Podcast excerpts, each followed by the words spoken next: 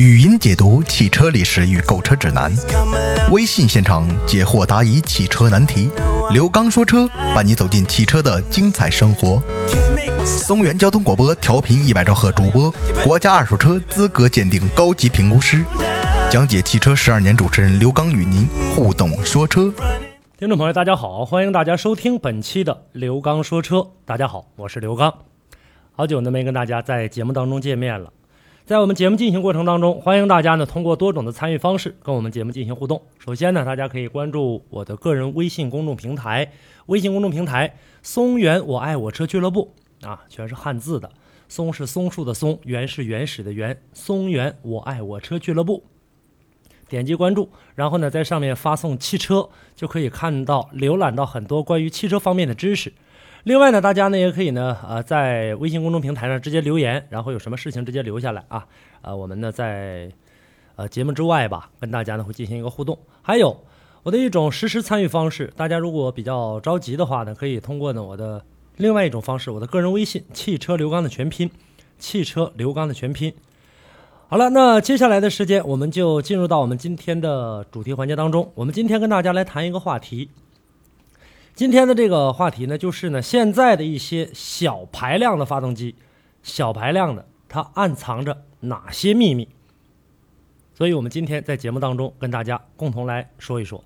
最近呢，在市面上啊，各个城市吧，应该说进入到这样的一个季节当中，呃，举办的车展比较多一些。那么现在在举办车展的过程当中，有一些呢确实是迎合了新车上市，另外呢还有一些呢啊四 S 店呢是在清理一些呢车内的库存，因为毕竟已经年终了，这个过程当中很多四 S 店可能要进行一个冲量的环节。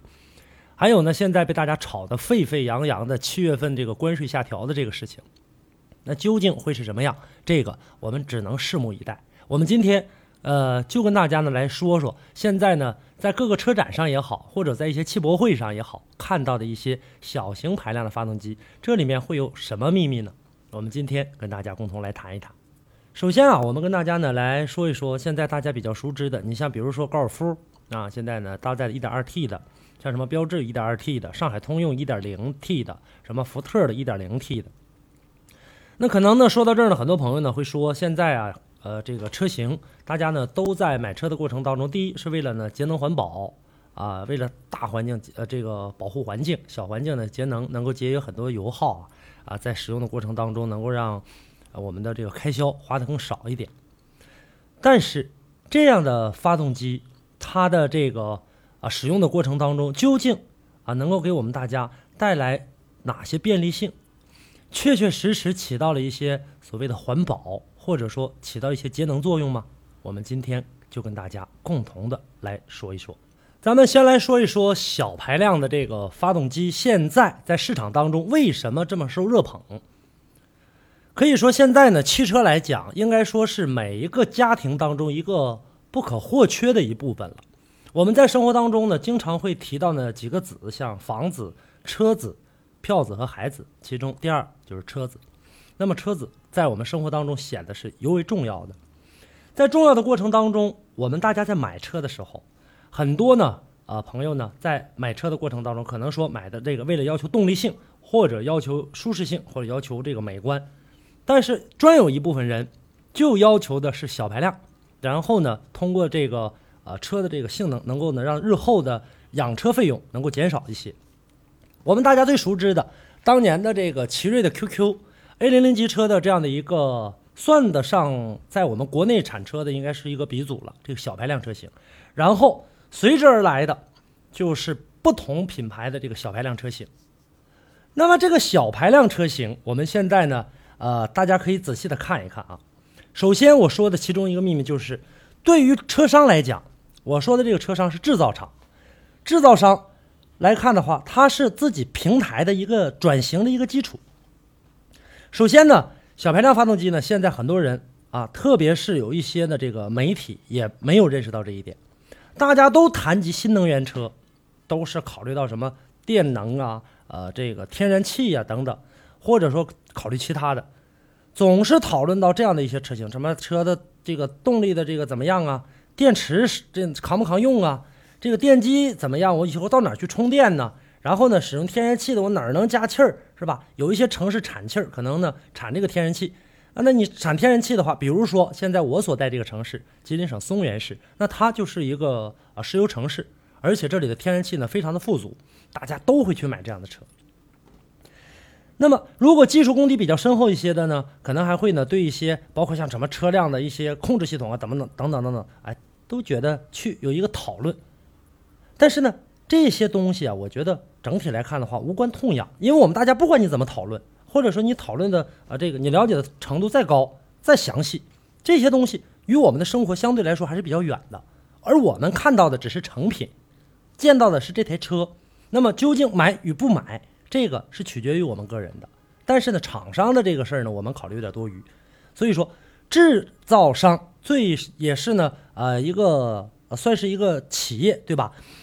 他的这个对老百姓的这种呃这种要求的话，就是你在讨论的过程当中，这个对他来讲是无关痛痒的，而且你也解决不掉。你老百姓很多说，我要求这个动力电池，哎呀，我们看哪个哪个电池啊做的多么多么好，能它的续航公里能达到甚至达到一千两千公里，那没有用。我们大家呢，在这个考虑的过程当中呢，呃，只是考虑到我们自身的啊，每一个人根据每一个人的这个不同的用车特点，比如说我所在这个城市，那么大家都知道，比如比方说电池比较冷，那么我们停在这个我们这北方东北，尤其东北，停在东北的话，那这电池肯定是呃不抗用，怎么怎么样？我们考虑的是这个。那究竟你怎么产这个电池？那跟我没什么关系。所以说，就在这个过程当中，我们呢还得回到这个小型发动机。这个时候怎么办呢？哎，我不去买这个电动的，我去买一个小排量的发动机。这个呢，一是更好的为自己的这个企业做一个全面产品的一个铺设，还有一点呢，就是说呢，来整合自己的这个车的一个平台，在有限的空间范围内留出自己发展电能啊或者其他的啊其他方面的空间之外，还不抛弃现在的市场的这样的一块。呃，应该算是一块肉吧，就是我一定要抓住这个市场，然后我推这个小排量。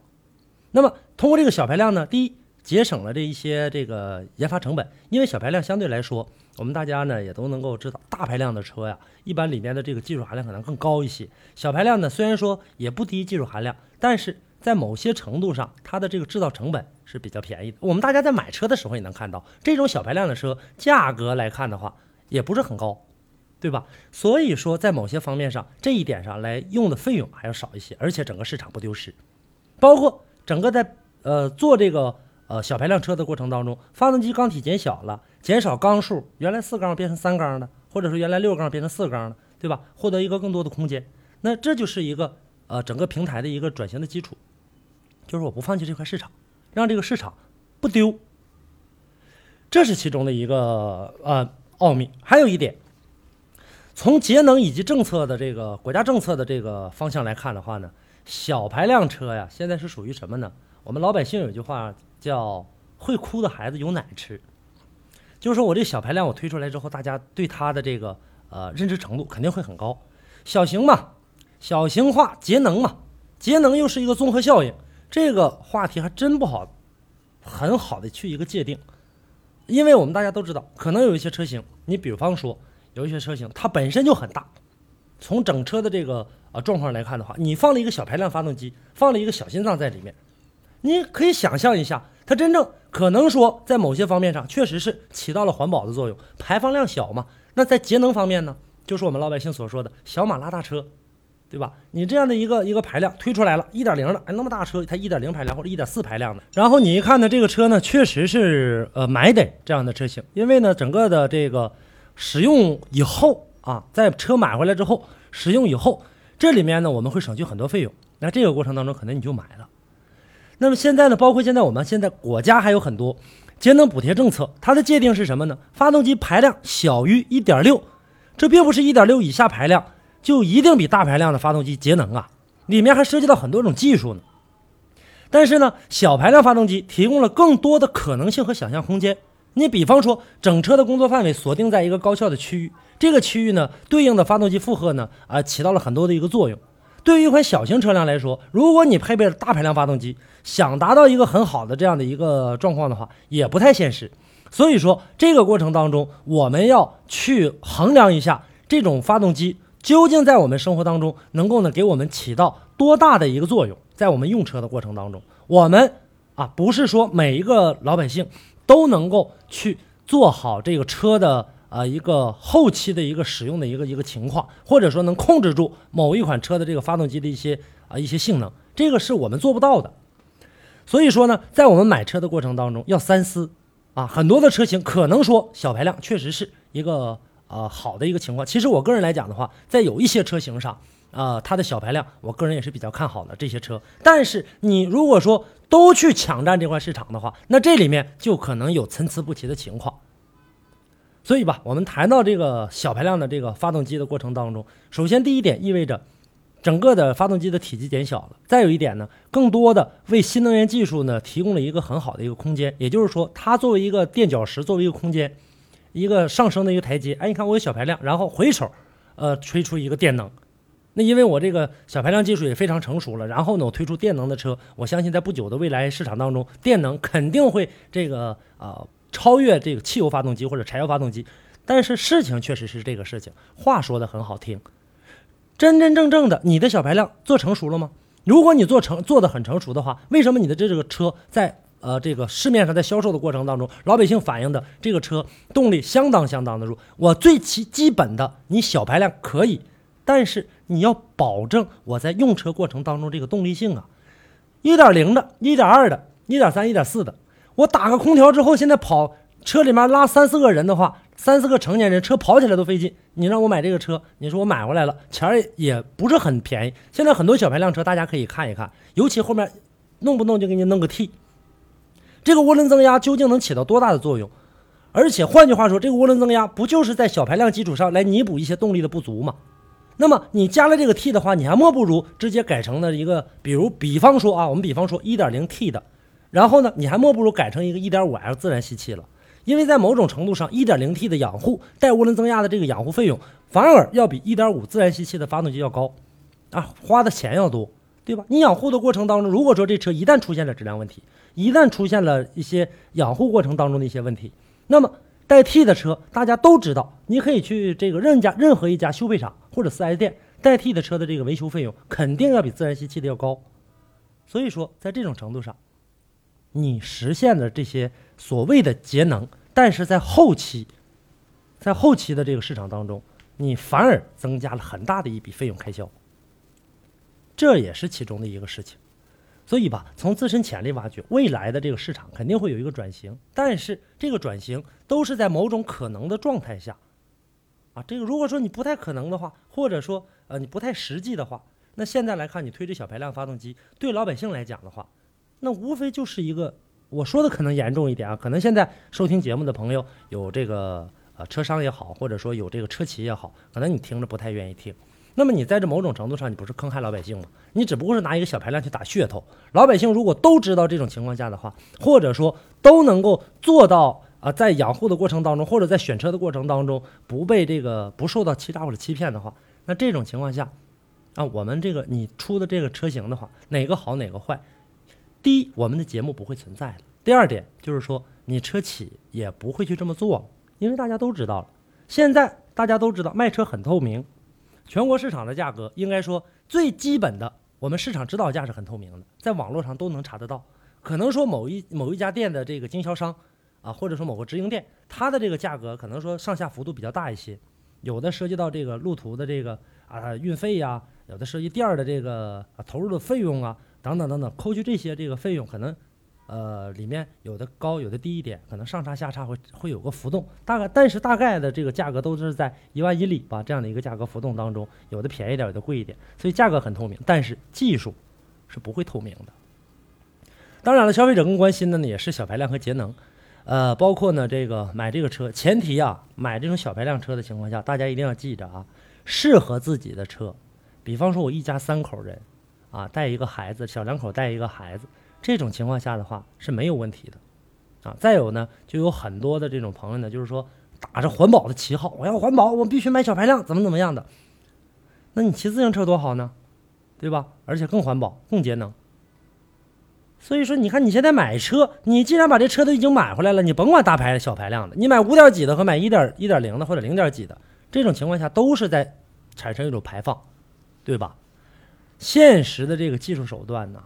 在更新啊，我们的意识，包括我们买车的啊这些理念，我觉得也应该跟随着更新了，这也是其中一个。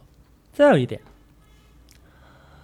发呃，再有一点是什么呢？我们来说说发动机的现在技术品牌越来越成熟了，这些方面我们经常从各个媒体上能够看得到，包括像什么这个啊大众车什么 TSI 技术啊，通用的 SIDI 呀，什么什么雪铁龙的 THP 呀，这不都很多吗？都是什么？但说白了，归根结底，现在高技术的所谓高含量的直喷、涡轮增压，呃，什么分层燃烧。等等等等吧，反正就这这这这一系列下来，现在就是所谓的高技术，将发动机的这个潜力发挥出来，技术确实是非常高明的。咱们要感谢为我们这个研究出来这些技术的这些啊技术工人们，大家费尽了脑筋，然后呢想尽了一切办法，动用了一切可能性，然后呢给我们做这样的一个啊车辆。这个方面来讲，动力呢可能说已经足够了，但是呢有一些车型我们可以看到。啊，这样的这个车在使用的过程当中，究竟你研发出来的这个东西适不适合我们百姓啊？还有很多盲目的追追从，比如说我呢，在生活当中有很多关于汽车方面的朋友，汽车的一些专家呀、维修的技师啊啊等等等等吧，包括是美容的这类的，但是可能相对来说呢，就是话说的比较轻一些，比较清楚一些，各干各的。那么。经常会去参加什么呢？包括以前在出国的这个过程当中去学习的时候，然后到人家德系呀，到人家这个德国，到人家这个日本呐，到韩国去看，确实是，大家都知道，很多出过国的朋友回来看到都反映这样一个问题，就是国外的这个很多朋友啊，呃，人家外国友人一般开的都是那种小排量的车型，你说一点三的、一点五的，而这些所谓的大排量，什么二点七的、什么三点零的，这个。啊，四点五的，然后都卖给人，在人家国家，咱们中国是外国是吧？人家说卖给你们外国了，啊，因为你们外国有这种动力要求，在人家国家呢，确实是这种小排量。然后国内一看啊，你的小排量，然后保护大环境，我跟着盲目追崇，我也我也去做这个小排量，制作这个小排量。小排量拿回来之后的话，在这个实际应用的过程当中一用的话，首先第一点，技术上可能说要比人家落后一些。第二点。就是说呢，我们拿回来之后，有很多朋友心里存在着攀比的情况。你看，回到家里面两个人，你看当时表面上不说，你看他家他家的车，隔壁老王家的是吧？亲戚老李家的，人家那车一点八、二点零的，那家二点四的，啊，咱就买个一点几的。再说咱咱也不比他这个呃条件差多少，咱们买这么点小车，有这样的人存在。当然了，呃，这种心理的人也是有有这个不在乎的啊，这很正常。但是这种盲目追宠拿回来之后，这个车呀，它不一定适合你，因为什么呢？因为在某种程度上，第一点就是动力性啊，或者说在你车使用用途上，可能表现的并不是很好。再一点呢，觉得说，哎，我买这个啊，这个这个这个车型的过程当中，它的这个动力啊，现现在来看的话，表现还可以，是吧？呃，以后应该等我呃条件再好一点，我再再去更新换代。你再去更新换代的这个过程当中，你会发现。现在大家可以到二手车市场，也可以去看一看，这种小排量的车贬值率非常高，在我们中国，你得符合整个我们的这个国情来看。所以说，现在在某些程度上来看的话呢，新产品的推出、更新换代这个方面，我们呢是推荐的啊，也是呢比较推崇的，希望能够有更好的、更多的这个优秀的车能出来，让我们大家选择性更大。但是这只是我们能看见的一些呃表面的一些文章，但实质上的。谁把发动买个车把发动机拆开，我看看你这缸径有多大，进气比多大，压缩比多大，对吧？然后呢，你这点火时间多少啊？我这车跑起来的话，真正油耗能解决多少？这个没有人去关注啊，或者换句话说，你也关注不了。你你见哪个到 4S 店之后啊，买台车看看一点几排量，来你把你车给我拆开，我看看你这里面发动机，对吧？一般都是检查一下这个外观或者检查一下内饰就完事儿了，尤其是买新车。谁谁能去这么看？再说你如果说真提出这条件的话，我估计四 S 店销售人员呢，他不会接待你。所以说，在这种情况下的话，我并不是推荐大家去买大排量啊，小排量的车有很多是好的，包括呢，呃，我个人呢也曾经开过一段这个小排量的车啊，包括像一点三的啊、一点五的、一点二的，也都开过。但是我今天把这些节目拿出来，目的是什么呢？就是想让大家呢，呃，来。